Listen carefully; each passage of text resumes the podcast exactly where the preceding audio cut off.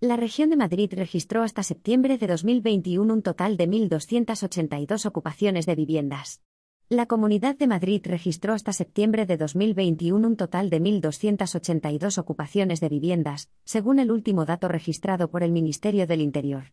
En el conjunto del Estado crecieron un 18% al contabilizarse 13.389 casos hasta septiembre de 2021. Cataluña sigue a la cabeza de las comunidades autónomas con 5.689 ocupaciones, el 42% del total, un dato que cuadruplica al de la Comunidad de Madrid, 1.282 casos, y casi triplica el de Andalucía, 1.994 casos.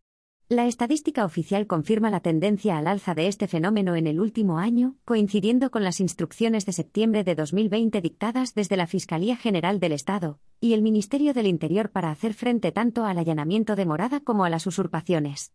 La serie histórica comienza en 2015, cuando en España se contabilizaban 10.376 ocupaciones de vivienda ilegales, de ellas 3.950 en Cataluña, es decir, el 38% del total, cuatro puntos menos que en la actualidad.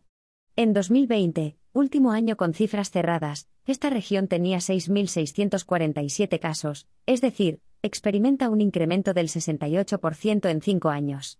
Madrid sumaba en 2015 un total de 1.630 ocupaciones, por lo que ha bajado un 18% si se compara con el dato de 2020, mientras que Andalucía contabilizaba 2.060 casos, por lo que ahora tiene un 15,5% más. En el conjunto de España, se pasa en cinco años de 10.376 casos a 14.792, más 42%. Cataluña experimenta un incremento del 9,1% de este tipo de conductas en el acumulado de enero a septiembre de 2021, si se compara con el de 2020, un año marcado por las restricciones de movimientos por la pandemia de COVID, y que cerró con 14.792 hechos conocidos por las fuerzas y cuerpos de seguridad del Estado en el conjunto de España. De ellos, el año pasado 6.647 casos se concentraron en Cataluña, casi el 45% del total. Dentro de Cataluña, destaca el dato de la provincia de Barcelona, la más poblada de las cuatro provincias, ya que suma 4.229 ocupaciones entre enero y septiembre del presente año, esto es, el 74% de todos los hechos de los que se tiene conocimiento en esta comunidad autónoma. Si se compara el acumulado de enero a septiembre de 2021 con el de 2020, la Comunidad de Madrid sufre un aumento del 24,8% en este tipo de ilícitos, mientras que Andalucía crece un 11,1%. Entre las regiones con mayor número de habitantes destaca también la Comunidad Valenciana, que registra 968 ocupaciones frente a las 706 entre de enero a septiembre de 2020. Castilla-La Mancha es otra de las regiones con más casos, al contabilizar 606 ocupaciones ilegales, más 31,2%, seguido por Murcia con 476 casos, más 69,5%, Islas Baleares con 407, más 73,9%, y Canarias con 406, aunque baja un 14,3%.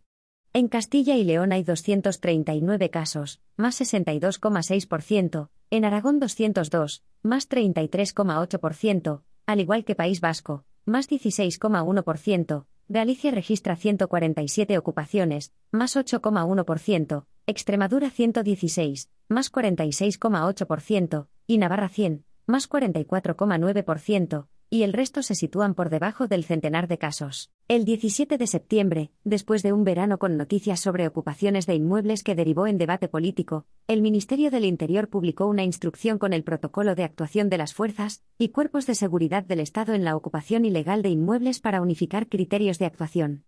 La Fiscalía General del Estado hizo lo propio en su instrucción 1-2020 para agilizar las medidas cautelares y facilitar el desalojo cuando se incurra en un delito de allanamiento de morada.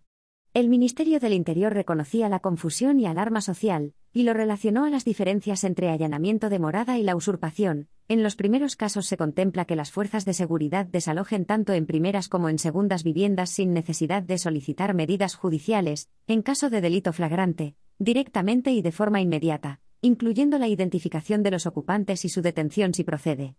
En concreto, ordenó que las fuerzas y cuerpos de seguridad del Estado elaboraran atestados más precisos que permitan el desalojo inmediato, y la detención sin necesidad de solicitar medidas judiciales en caso de delito flagrante. En adelante, había que dejar constancia de puertas y ventanas forzadas, coacciones al propietario y vecinos o sobre el consumo irregular de luz y agua.